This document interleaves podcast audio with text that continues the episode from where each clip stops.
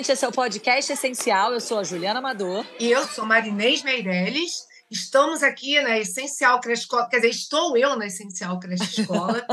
e terminando o mês de novembro, a gente não podia deixar de pensar numa pessoa que já foi sócia aqui da escola, trabalhou aqui comigo, e é uma mulher preta, maravilhosa, de sucesso, e a gente está falando de consciência negra. negra. Então, eu não podia pensar em outra pessoa para inspirar outras mulheres, outras pessoas, mostrando que a educação ela precisa ser igualitária, dar oportunidade para todos, antirracista, porque eu acredito nisso, sempre acreditei sempre respeitei todos os meus alunos e eu acho que não tem outra forma de você conseguir ser alguém nessa vida se não for através do estudo.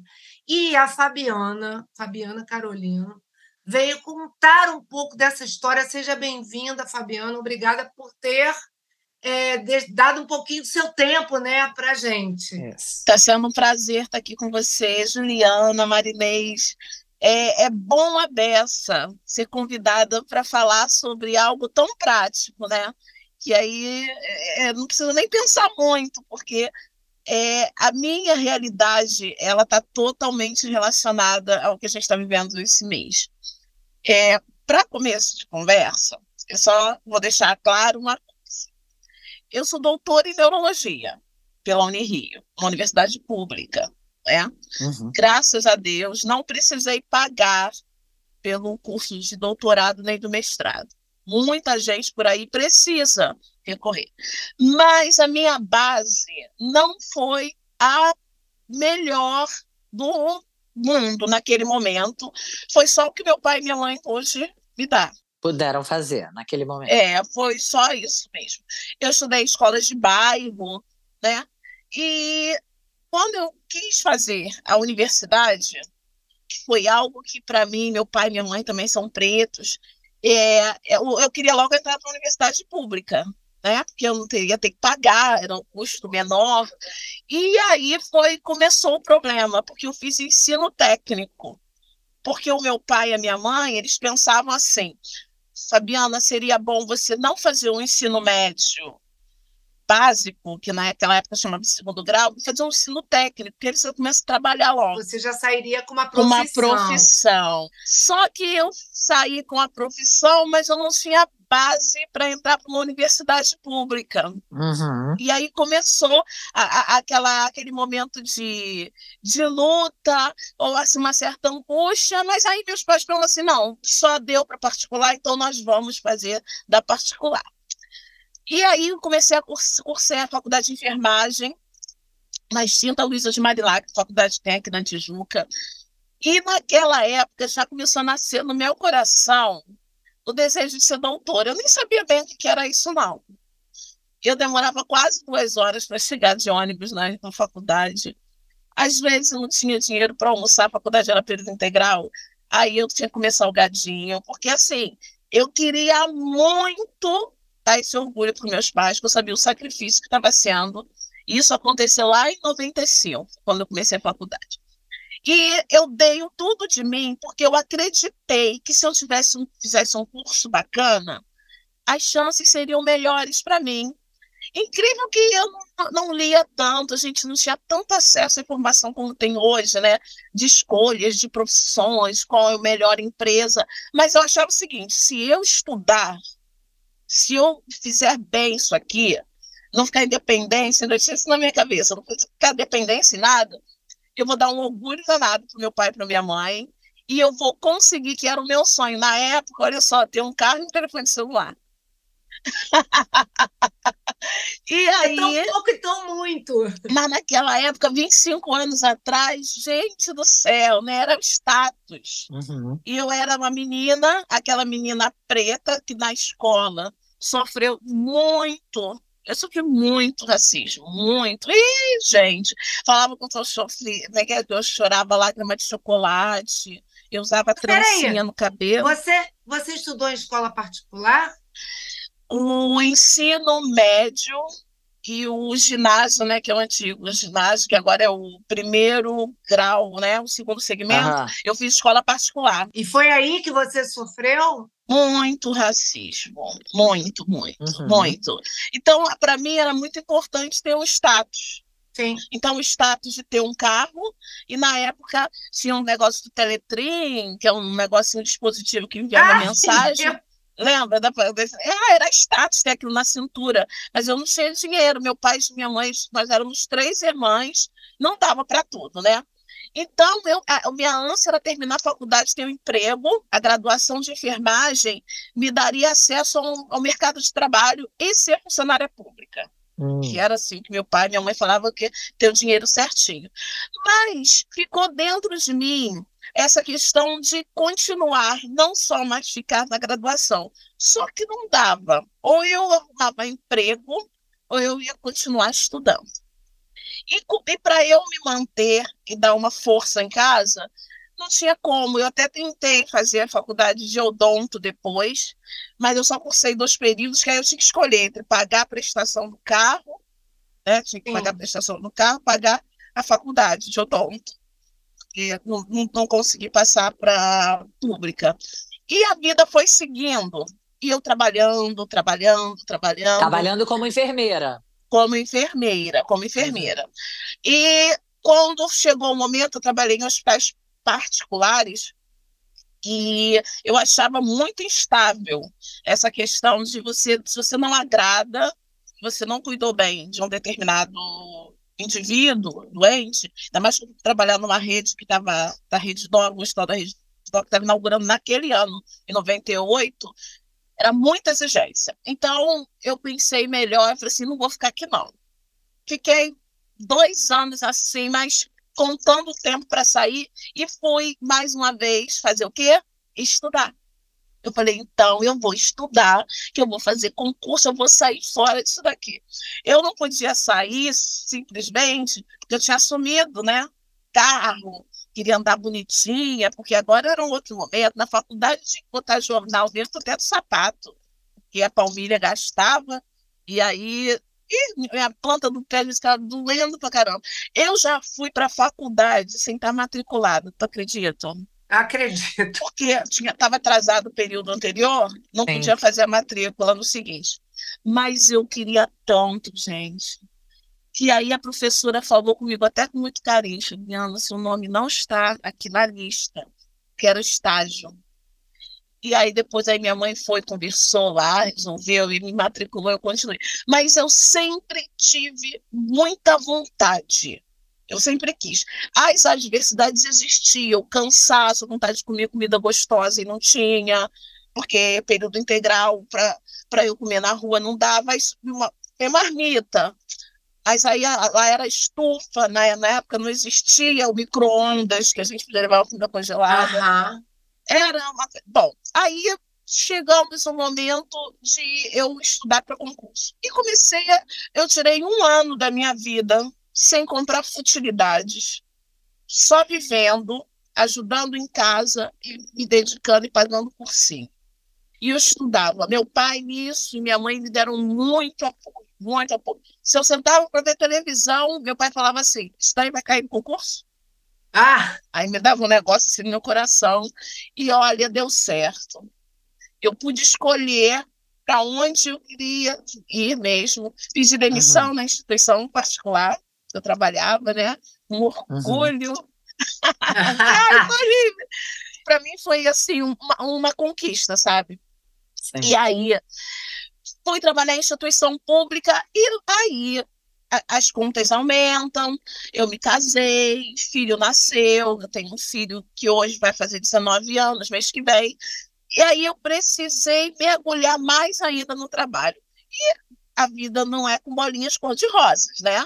Então, era difícil pensar naquele momento de agora eu vou retomar o meu sonho de ser doutora. Era difícil naquele momento. Mas aí eu, eu tive um problema de saúde. Então, quando foi em 2011, eu comecei e voltei a estudar. Foi quase que uma recomendação médica. Um psiquiatra falou assim para mim: Fabiana, o que, que tu gosta de fazer? Falei, que que eu... Aí eu parei para pensar, porque eu falei, eu não gosto de treinar, não gosto de correr. Inês adora, né, Inês? Faz tudo. Um eu adoro.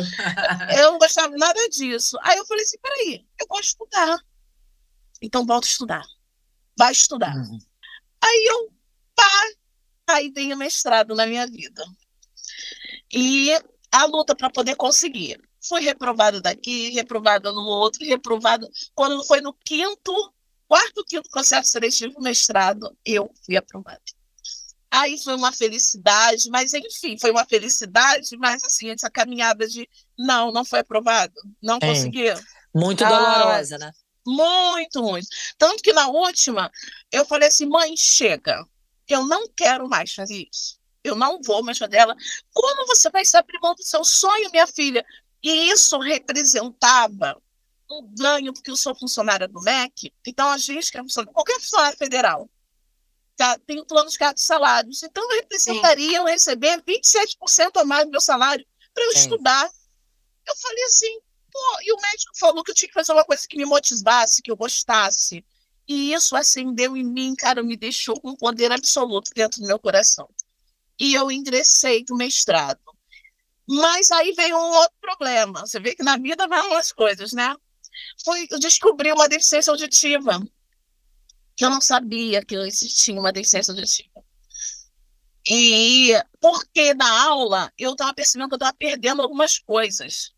Hum. E aí eu falei assim, que coisa estranha. Fui no otorrino, indicação aparelho auditivo. Olha só. E dentro do curso, porque eu quis, eu queria melhorar meu inglês, eu percebi que não estava legal na aula de inglês, eu não estava percebendo né, as palavras do professor. E aí entrou o aparelho auditivo e eu segui. Foi quando eu conheci a Inês, você, Inês.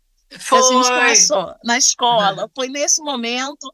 Aí eu pensei assim, agora? Eu vou fico na escola ou eu continuo no mestrado? Porque aí meu filho já era pequeno na época, é. tinha o meu trabalho.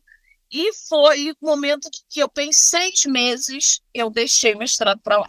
Falei assim, eu vou mergulhar na escola, a perspectiva é muito grande e tal. Pensei, pensei, pensei. Só que aí eu encontrei com a minha orientadora e ela falou para mim, Fabiana, se você quiser voltar, estou aqui para te receber. Mas se você não quiser, pode seguir. E nessa história, Juliana, eu parei para pensar assim, cara, são 27% para minha aposentadoria. É, é hora isso aí. Poder, né, hora que eu vou poder usar isso, se eu quiser dar aula, isso lá atrás, né? Claro. Eu era bem mais jovem. E aí foi quando a gente, eu, eu tive que abrir mão de alguma coisa. Sim. E aí eu voltei para o mestrado, foi assim um, um, momento enorme. Eu cresci muito, muito, muito é, era tudo muito diferente para mim, né? Mas eu sou, eu percebo que eu sou muito focado no quando eu quero naquilo. E eu queria. E aí vem essa conclusão do curso, foi bacana, defesa, show. Aí minha orientadora fala assim para mim, Fabiana, e o doutorado? Assim, não, não, não, não, não, não. Eu, não, Fabiana, eu tenho um tema para você fantástico. Eu falei assim: qual tema? Você pode estudar hum. ancestralidade genética. Uau! Uau! Eu falei, ancestralidade? É, a gente pode. Ela começou a ter um monte de ideia e tal. Eu falei assim: caramba! Olha, eu fiz a prova. Fiz. então eu vou, porque também eu sou dessas, né? Não perco as oportunidades que se apresentam é na minha vida. É isso. É? E eu, aí é que eu pensei, cara, aquele sonho que eu tinha lá com 21 anos, quando eu terminei a faculdade. De ser era, doutora. Era a hora. Exatamente. As pessoas me chamavam de doutora. Eu, com 19 anos, 18 anos na faculdade, fala, doutora. Estavam até profetizando na minha vida, né? é e aí eu ingressei no doutorado. Foi onde eu percebi um momento assim que eu vivenciei novamente, não de uma forma muito declarada, mas um certo tratamento diferente por eu ser preta. Sério? É. Numa faculdade pública? É, que depende do curso. Ah. Depende do curso. E isso eu percebi muito. Você, quando vai fazer um curso que é mais para ciências sociais, é uma outra cabeça. Ah, entendi. Aham. Sabe? Talvez humanas também. Hum, sim. Só que dentro da saúde existem feudos. Entendi. E eu não me eu não me enquadrava naquele quadradinho. Eu sempre gostei de usar essas coisas. Eu gosto de usar turbante. E foi aí que eu comecei a ouvir alguns comentários. Aham. E certamente, se fosse uma pessoa branca, não ouviria. E Claro. uma vez eu estava lá no estágio, fui fazer coleta do doutorado, e eu fui com uma, uma- um vestido preto, não era transparente, não era de alcinha, nada dessas coisas, normal, só que tinha uma estampa de uma mulher preta com um turbante amarelo, em alto relevo. A minha professora, na época, ela me chamou e pediu para eu não ir mais, porque eu não precisava usar branco, não, tá? Eu não estava infringindo nada. Pediu para eu não usasse mais roupa daquele estilo. Hum? Quando estava perto, é, eu, eu- e você fala assim: ah, você perguntou por quê? Não. Eu não perguntei por quê, eu não questionava, eu queria meu canudo e sair fora daquilo. Sim, você só queria sair fora daquela violência, você não tinha força para ficar brigando. Exatamente. Não, não. Meu orientador fala: não, você tem que falar. Olha só, ela já é pesquisadora, eu estou a caminho ainda. Aham. ela é mais forte do que eu. Eu não vou brigar. E, e eu ouvi também na época, perto da defesa, perto da defesa da tese, eu estava de turbante. Ela falou assim: você não vai vir de turbante, não, né?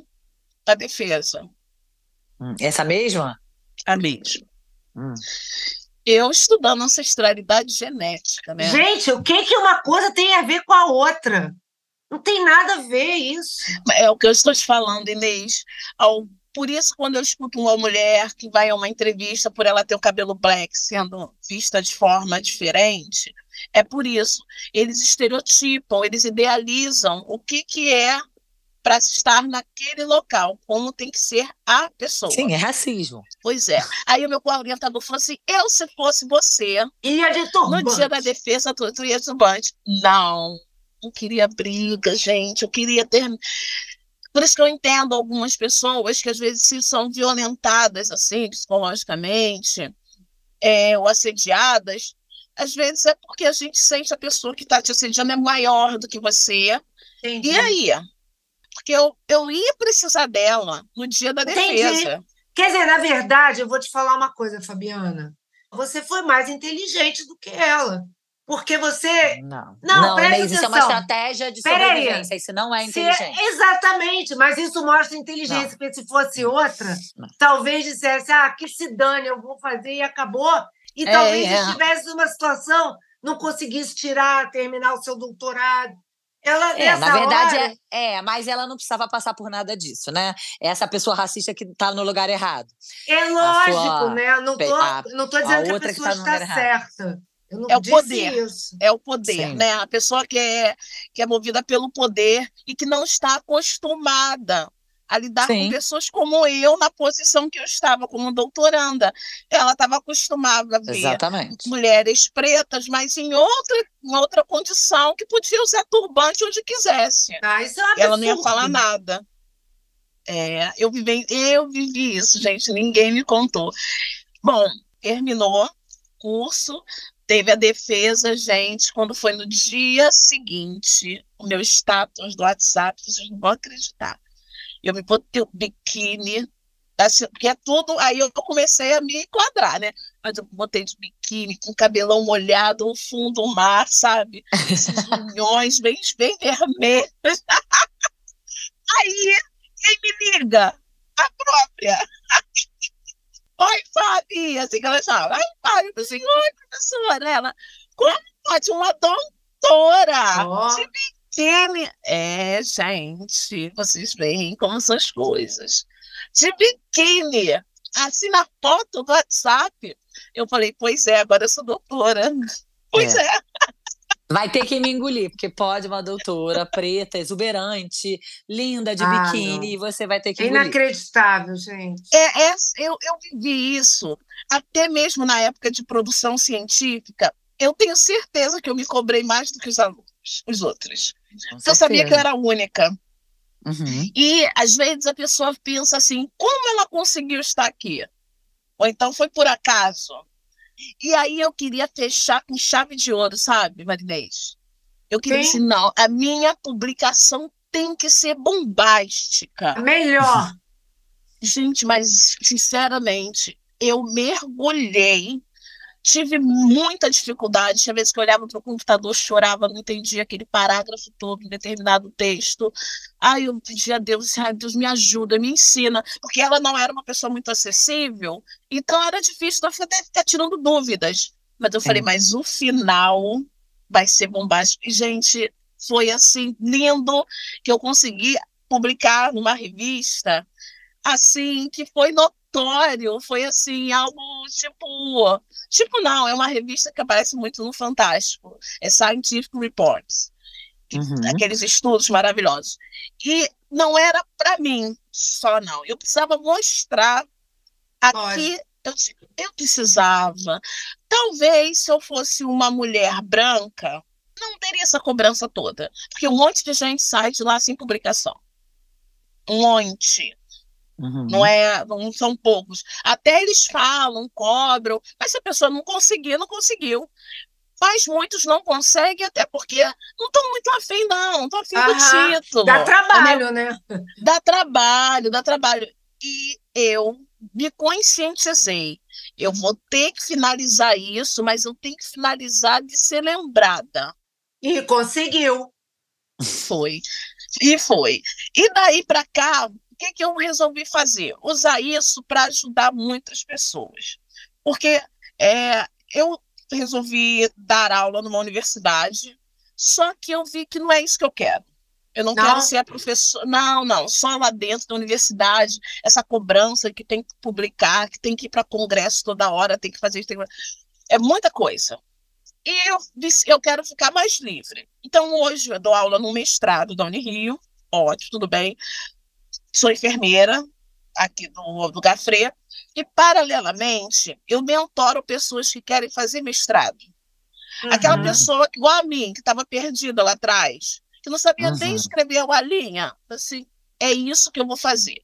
Muitos já estão estudando, estão mega perdidos, e durante muito tempo, Juliana, você sabe que eu não mentorei pessoas pretas. Uhum. É mesmo?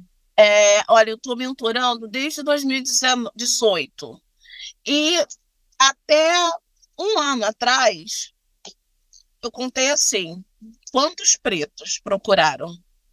Eu, eu acredito até que tem uma relação. A, a, pessoa já não procura muito, né? São quantas poucas pessoas que procuram e querem se aprofundar nessa vida acadêmica. E tem que ganhar dinheiro, né? É uma outra. Nossa. E aí eu acho que para a população preta, mais ainda mais ainda. Se for na área da saúde, é muito plantão, é, é muito emprego, aí tem a casa, é. tem a família, tem os problemas. É. Então aquilo fica mais distante. E na hora de escrever uma linha, duas linhas, não sai nada. Então eu percebi assim, cara, eu tive muita dificuldade. Então eu quero hoje, claro, eu trabalho profissionalmente, mas tem várias pessoas que me procuram, que eu faço de uma forma mesmo assim, pela universidade, né? Enquanto professora, Sim. não é ético eu cobrar para isso.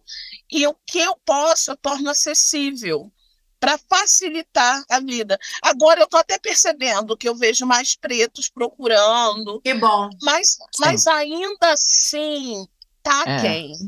Eu vou te falar uma coisa. Quando, quando eu fiz o meu mestrado, eu senti bastante dificuldade, porque você tem que ler muito, você tem que embasar tudo que você está ali falando, né? que você propõe, e dá muito trabalho. Não é fácil. Eu, eu, passei muitos finais de semanas grudada com a cara no computador. Agora, quando fica pronto, gente, parece que nasceu um filho. Exatamente. É, é, o, é muito, é muito, é muita dedicação e aqui no Brasil a vida acadêmica ela é muito distante da vida profissional. É verdade. É muito ruim porque você muitas vezes não muitas, na maioria das vezes, você não consegue unir a sua vida Aplicar, profissional da vida. Né? É, é, então difícil. você trabalha numa coisa e você está estudando outra totalmente diferente. É. O que aconteceu comigo? Estudar neurologia. Na época eu trabalhava no serviço de endoscopia. O que, que uhum. cérebro tem a ver é. com o aparelho digestivo? É verdade. Então, não é, é assim, é, é muito você querer, muito você querer. Gente, Sim. eu entendo que a motivação, eu leio, às vezes escuto e é verdade. A motivação é muito pouco para você chegar onde você quer. Principalmente pessoas que seguem com dificuldade. Porque tem muitos dias que são difíceis. A, a, vida, então, acadêmica, para quem tá, quem quer estudar, um dia desse ligou um mentorado para mim e ele estava chateado que ele estava se separando do marido. Eu falei para ele, eu falei assim, cara, olha só, você ficando com teu marido ou separando dele, o curso ele tem a ver com uma perspectiva para o teu futuro. Então não tem nada a ver você misturar. Eu tenho que falar assim muito prático, se eu falo assim, eu te entendo, é, é, não, é, não, é, estuda depois. Ah, quando foi três semanas depois, ele me liga, Fabiana, eu estou aprovado para o mestrado. Ai, que lindo. Então, é porque a vida, a dificuldade financeira, acontece, né? É problema, ficar doente, separa, tem filho. Se gente embola tudo e vai. É verdade, vai. Foca e vai. É isso aí. O meu filho é um menino preto de 18 anos que tem uma cabeça fantástica. Ivan tem uma cabeça muito boa. E quando eu estava prestes a terminar o curso de doutorado, um monte de coisa acontecendo. Mais uma vez eu pensei, agora não dá. Eu vou ter que parar, depois eu volto. Aí ele falou, da época eu estava com 13 anos. Ele falou assim: mãe, você não vai ser bom para você para ganhar mais dinheiro? Eu falei assim: é. Eu falei, mas depois a mamãe faz, filho. Mamãe tá com 4, 40, na época eu tava com 40 anos. Eu falei, mamãe tá com 40, eu falei, mãe, você vai ficar mais velha. Você não vai querer fazer. Cara, tu sabe o que, que deu um soco no meu estômago? Ele fala até hoje, você é doutora? Porque eu falei para você não largar. Maravilhoso. e eu acho que até para ele isso pelo que ele me conta. É um exemplo, né? É, é, não que ele tenha que seguir, seguir a vida acadêmica, é. que isso daí é muito Sim. individual, mas a questão da força de vontade. Ainda que a situação esteja diversa, tá tudo ventando contra. Aí, quantas vezes a minha família tem isso, né? Eu, eu, eu sou de uma família que 90% das pessoas têm a cor preta. E eu sou metida, eu era, né, a metida, eu era que não gostava de estar no convívio com isso, aquilo. Mas eu precisava de um tempo da minha vida para me dedicar, gente. É isso. Aí os próprios, os próprios, o pessoal fala de irmão de cor, né? Usa essa nomenclatura, eu não gosto muito disso, não. Mas os meus pares, muitas vezes, não, até não entendem que eu preciso abrir mão do, do pagode, do samba, do chope, para poder galgar aquilo que eu quero. Aí, hoje em dia, eu falo para quem chega até a mim querendo essa caminhada, eu falo assim: olha só, são dois anos da tua vida. Vai passar. Sim. É um momento da nossa vida que a gente precisa. É, as, as oportunidades, Inês, como você está falando, eu acho que as políticas públicas elas são excelentes, elas ajudam muito e apoiam mesmo. Eu sou fã da questão das cotas, tem que ter. Sim tem que ter. A gente precisa, claro. durante muitos anos ainda, chamar esse pessoal que fica lá no morro, depois que assinaram ah, é. lá e disseram que Reparação histórica, né? Reparação é, histórica. É isso aí, Juliana, é uma reparação histórica. Então a gente tem que fazer. Mas, de um outro lado, o cara, o preto, a preta, o branco, a branca, tem que ter força de vontade tem que ter um alvo bem definido. Eu costumo dizer, você tem que ter um objetivo. O que, que você quer da vida? Porque essa coisa de falar assim, ah, é tudo muito difícil, é pouca vaga. Sim, E aí? O que, que você vai fazer? Corre atrás, né? Tá sentado? É, não pode. Eu acho, Fabiana, também sou a favor das cotas, mas eu ainda acho que tem que olhar para o ensino básico. Sim, isso é Porque ali começa tudo. Não, Se essa, tivesse tudo é maravilhoso, não precisava nem de cota, gente. A educação, é, mas a cota é reparação histórica, é o passado. Eu sei. Aí, como a gente já está há muitos anos com esse. Agora, a educação, investimento em educação mas básica. Você vai continuar é a revolução. isso sempre. Você vai, vai ter que ter cota sempre, porque você não consegue dar oportunidade para quem está lá na base. Não, mas a gente está concordando. Que olhar para base. A gente está concordando. Mas aí, a educação Inês. base é fundamental. Ninguém está dizendo que não é, não. Mas é aí mesmo. eu penso, a gente pensa nas crianças, mas quem é que ensina essas crianças? Quem é que valoriza o professor? Por que, que eu não estou querendo dar aula em faculdade? Por que, que eu não quero para vocês? É um ciclo vicioso. Aí é, quem opta por ser professor hoje em dia? Cara, é estilo Sabe? de vida. Olha, Inês, eu acho que ser professor, eu cheguei a essa conclusão. É estilo de vida. Já não é mais só profissão, não. Porque transcende. Eu acho que é pouco ainda o que o professor recebe, os ganhos é tudo pouco, tudo. porque ele sempre vai além. Quantas vezes, gente, dentro de sala de aula, você, Inês, eu, eu já conversei bate-papo, conversei bate-papo com pessoas que não tinham nada a ver com a disciplina, instruindo. Sim. Uhum. É, a gente ajuda, vai muito além, vai muito. Muito, muito. Então, se na a educação quem oferece essa educação, o professor, o docente, ele não é nem valorizado por isso. Como é que ele vai pensar em valorizar a criança que recebe essa educação? Aí o cara é tem que trabalhar triste. em um monte de lugar, ele precisa trabalhar tantas horas aqui, tantas horas ali, sai correndo de um lugar, sai correndo do outro, chega em casa, não descansa, que tem que preparar. Ah, e o docente da universidade, gente, é, é, é desleal o que faz, faz com o docente na universidade é uma cobrança com a graduação, é uma cobrança com a pós-graduação, é uma cobrança com a uhum. extensão, uhum. é uma cobrança com ele estar publicando em revistas renomadas. Gente. E o é tempo é para ele fazer isso tudo? E ele, ele tem que fazer, e ele tem que fazer, tá? Se ele que não quiser sair o professor lá, aqui embaixo, o professor adjunto, ele quiser sair titular, é uma grande estrada. Só que quem é. está lá é realmente. Eu dou parabéns a você, Inês, que eu sei o trabalho que você faz aí no essencial. É bacana demais, é bacana. Porque isso é estilo de vida, Inês. Isso para mim é, é estilo de vida. É, é muito lindo. Eu, eu sei o, qual a força que você empenha para você ver essas crianças felizes e levando resultado para as famílias. Gente, eu estava lá vivia, né, e com você, e hoje o que eu escuto, o que eu vejo dos vídeos, eu fui na festa, Juliana, na festa junina, foi na festa junina que eu estava lá no caixa, foi. não foi? Foi. Gente, foi. que coisa linda ver aquelas crianças e os pais fascinados. Mas isso é esse estilo de vida. Cada professor que fez algo ali não foi só pelo dinheiro, cara. Não, com certeza. Verdade. Não é? é eu, eu, eu falo isso com muita particularidade, porque era meu sonho a sala de aula. Gente, era tudo que eu queria, estar tá só dentro de sala.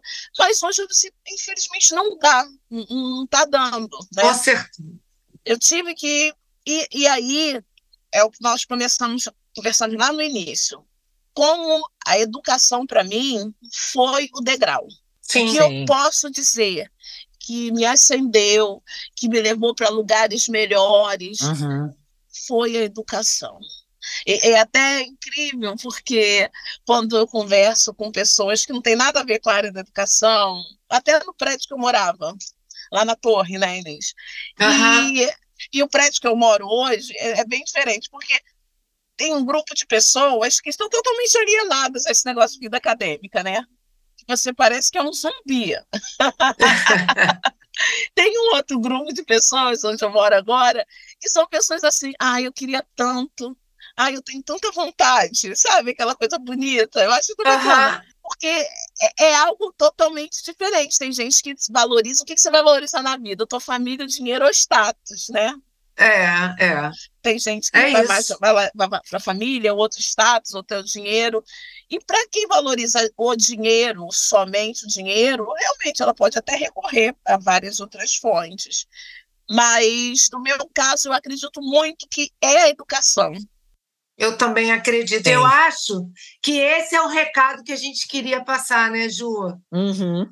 A importância de você ter um foco, que eu acho que é isso que a Fabiana trouxe para gente. Você ter um foco, quando você tem um desejo, você ir atrás, não desistir. Você vai enfrentar, sim, dificuldades, mas, sabe, é...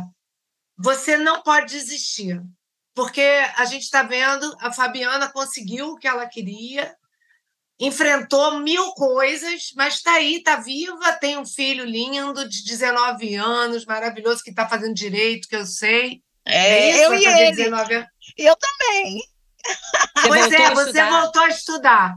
Voltei então, a estudar. gente, é isso. Eu não preciso falar mais nada, eu quero terminar aqui esse podcast. Maravilhoso, Fabi. Muito obrigada pela sua história. Que ela sirva de inspiração para muitas pessoas. Tá? Sim. Valeu mesmo o seu tempo. Valeu pelo convite. Adorei, Fabi. Adorei, Fabi. Parabéns pela sua história. Obrigada por ter falado com a gente, conversado. Boa sorte. Você não pare de estudar e seja muito feliz com os seus turbantes, linda, maravilhosa, desfilando por aí. Brincos e maravilhosos! E revolucionando a academia, que todo mundo vai ter que te engolir. Bora, não tem jeito.